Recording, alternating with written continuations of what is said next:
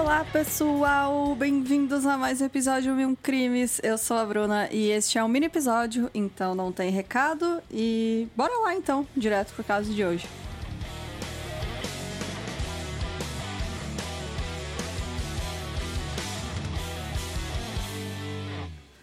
O Robert Alan Durst, ele nasceu em 12 de abril de 1943 em Nova York. Ele era o mais velho dos quatro filhos do casal Seymour Durst e Bernice Harnstein, que eram bilionários da área de imóveis. Então, o Seymour era a família, o pai dele, se eu não me engano, o avô, ele tinha imigrado para os Estados Unidos da Áustria e abriu uma firma de é, real estate que chama, né? Que é cuidar de imóveis, né? De pessoas ricas. E aí deu muito certo e a família era realmente bilionária. Bilionária mesmo. E a mãe dele era socialite. Então, eles tinham aquela vida de luxo realmente. O Robert conta que quando ele tinha sete anos, o pai dele levou ele até uma das janelas da casa da família, de onde ele conseguia ver a mãe dele parada na beira do telhado a Bernice cometeu suicídio pulando do alto da casa enquanto Robert teria assistido a cena. Mas os irmãos dele desmentem essa afirmação. Eles falaram que se a nossa mãe cometeu suicídio, mas é, o Robert não testemunhou nada. Nenhuma das crianças chegou a testemunhar isso. Eles só perderam a mãe muito cedo. Então, é, o Robert cresceu brigando muito com o irmão dele, o Douglas. E na escola ele costumava ficar isolado dos colegas. É, o, a, o pai deles chegou a colocar os dois é, com psicólogos, né, para tentar melhorar essa relação que eles tinham, que era muito feia mesmo, eles brigavam o tempo inteiro. E esses psicólogos é, falaram que, de, devido aos traumas do Robert, né, de ter perdido a mãe, ele teria traços de esquizofrenia. Eu não sei o que isso quer dizer, era outra época, não sei se isso é realmente um diagnóstico, você ter traços de esquizofrenia, né? Mas, enfim, era isso que os médicos da época falaram, que ele tinha muita raiva acumulada por conta é, de ter perdido a mãe muito cedo. E aí ele acabou se formando em economia em 1965 em uma universidade da Pensilvânia, e aí depois ele foi para Califórnia para fazer doutorado. Mas ele acabou desistindo dos estudos e voltou para Nova York, apesar de não ter interesse nenhum em assumir os negócios da família. Ao invés disso, então, ele abriu uma loja de comida saudável em Vermont no início dos anos 70. O nome dessa loja era All Good Things, que seriam todas as coisas boas. É, bem no auge dos hips, né? da comida saudável. E aí, nessa época, ele conheceu a Kathleen McCormack, que trabalhava como higienista dental. Eles se deram super bem e depois de apenas dois encontros, o Robert convidou ela para morar juntos e ela foi. Ele manteve a loja até 73, quando o pai dele convenceu ele a trabalhar com ele e assumir a então organização Durst, né? Porque já era muito mais que coisa mobiliária, eles já eram um conglomerado de empresas. Mas é, então ele voltou para Nova York com a Kathleen e eles se casaram em abril de 73. Mas apesar de ter ido meio contrariado, o Robert ainda não tinha interesse em trabalhar com o pai dele. Realmente ele não queria, ele estava de má vontade. E aí o Seymour, né, que era o pai dele, acabou quebrando essa tradição de passar os negócios para o filho mais velho. E ele nomeou então o Douglas no lugar do Robert como próximo herdeiro da empresa. E o Robert ficou muito puto com isso. Ele falou que estavam roubando dele o negócio que era direito dele, mesmo ele não querendo. É, né? Bilionários e seus problemas. Então a Kathleen, que estava no último ano da faculdade de medicina e ela pretendia se especializar em pediatria, ela desapareceu em 1982.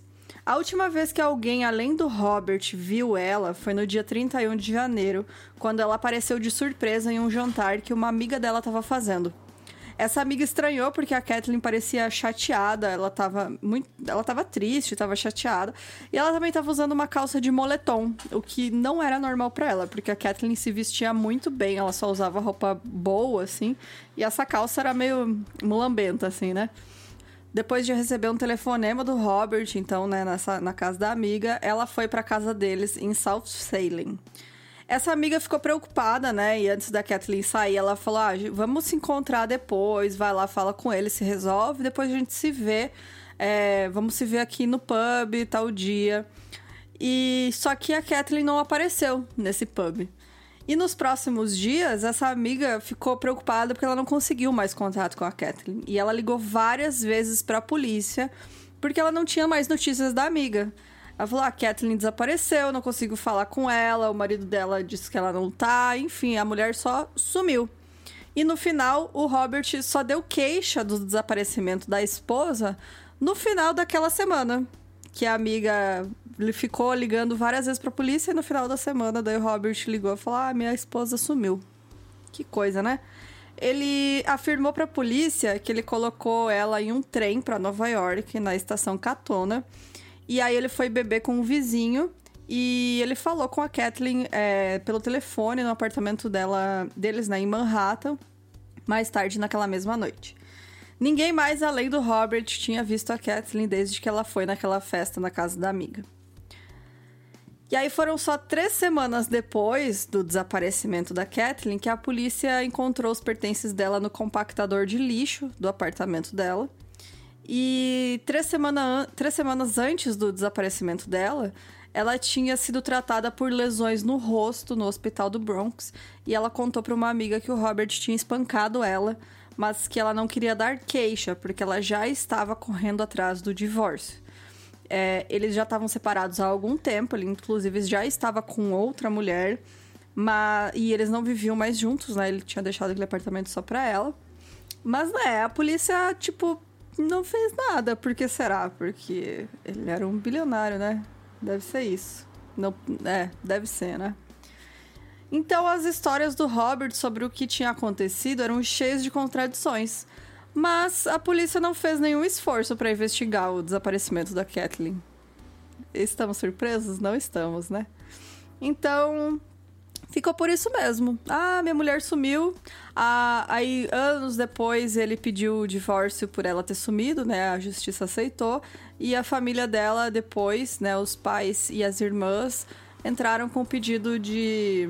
É, eu não lembro como é que é o termo certo, né? Mas, tipo, ah, ela desapareceu, então quer dizer que ela está morta, a gente quer ter os documentos de que ela faleceu. E aí a, a justiça concedeu isso para a família dela porque não foi daí o Robert que foi atrás disso. E aí, 24 de dezembro de 2000, o corpo da Susan Berman foi encontrado em sua casa em Los Angeles, com evidências de ela ter sido executada. Ela foi morta com um tiro atrás da cabeça.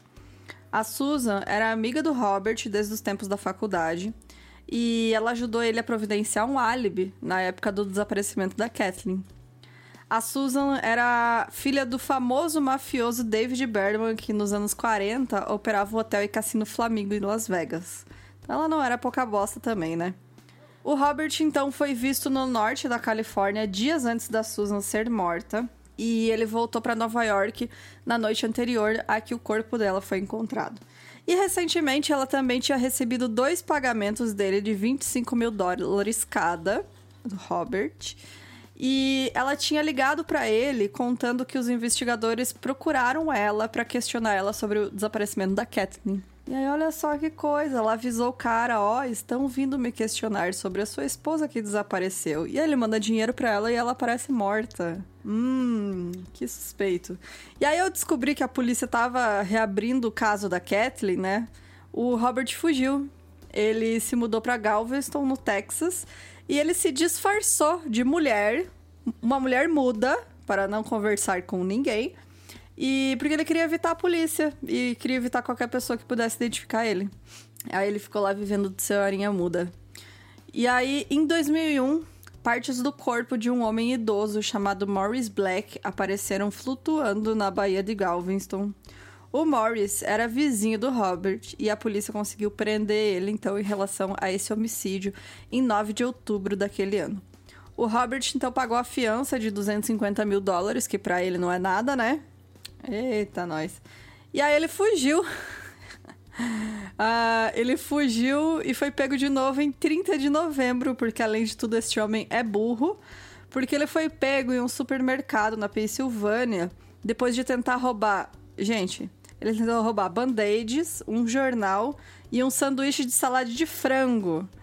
Por que, que ele tentou roubar isso? Ninguém sabe, porque ele tinha 500 dólares no bolso.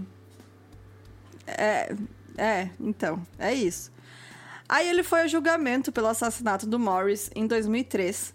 Ele disse que agiu em legítima defesa. Ele afirmou que o vizinho, que né, era descrito como um solitário e rabugento e confrontador, pegou a pistola calibre 22 dele do seu esconderijo e ameaçou com ela.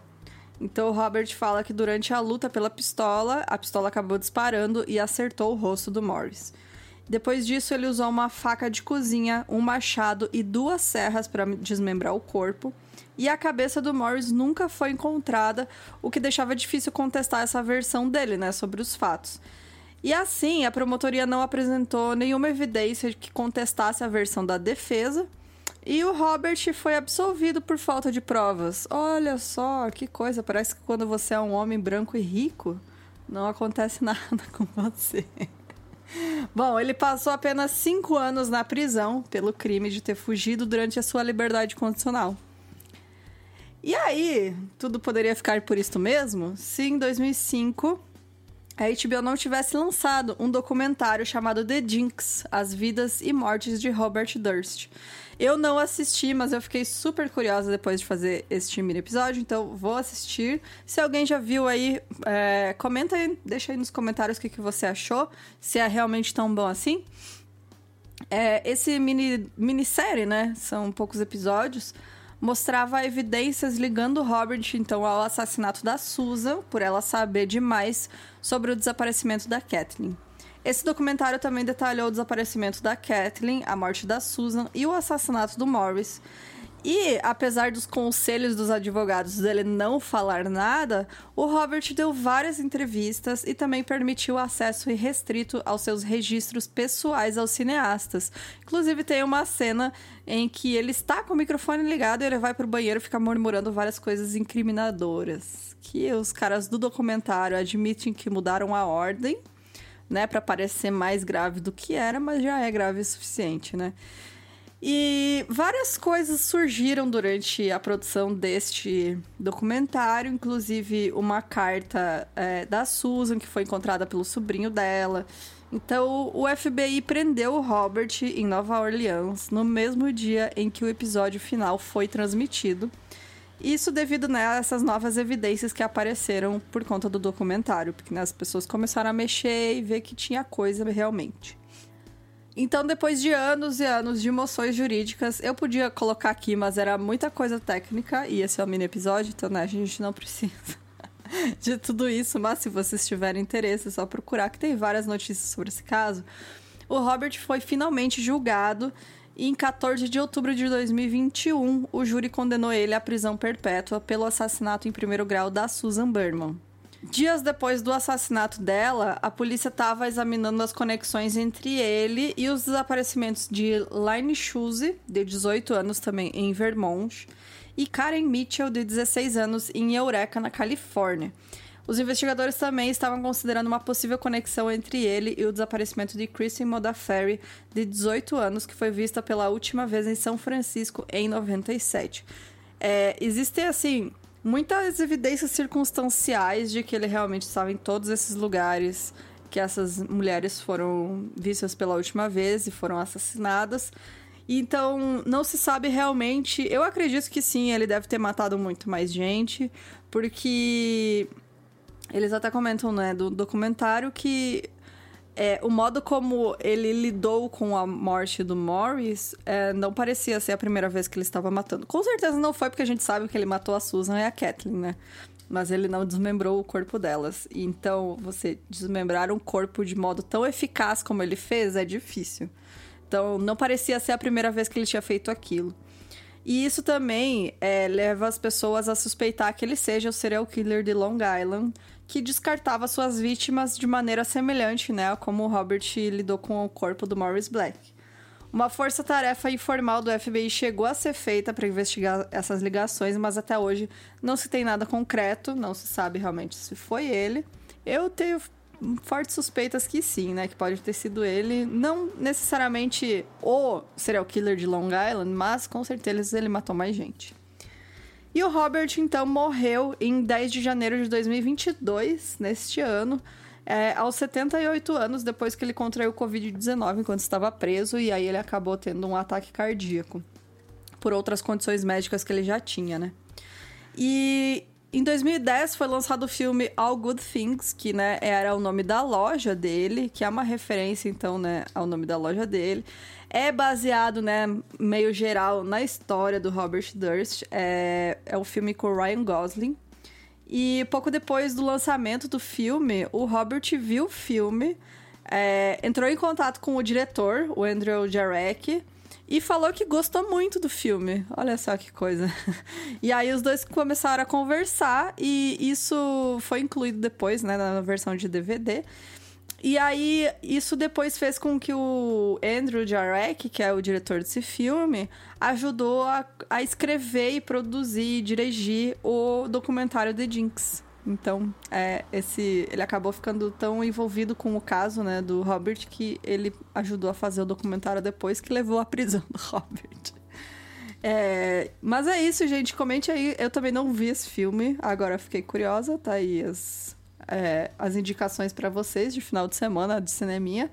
E se você tiver qualquer indicação de caso, manda pra gente no e-mail milcrimes.gmail.com é, entra lá no nosso site, que tem os modos que você pode apoiar a gente e também acompanhar as gravações dos episódios principais ao vivo na segunda-feira, com apoios de acima de 15 reais mensais. No mês que vem, a gente vai voltar com os sorteios de livros para apoiadores também.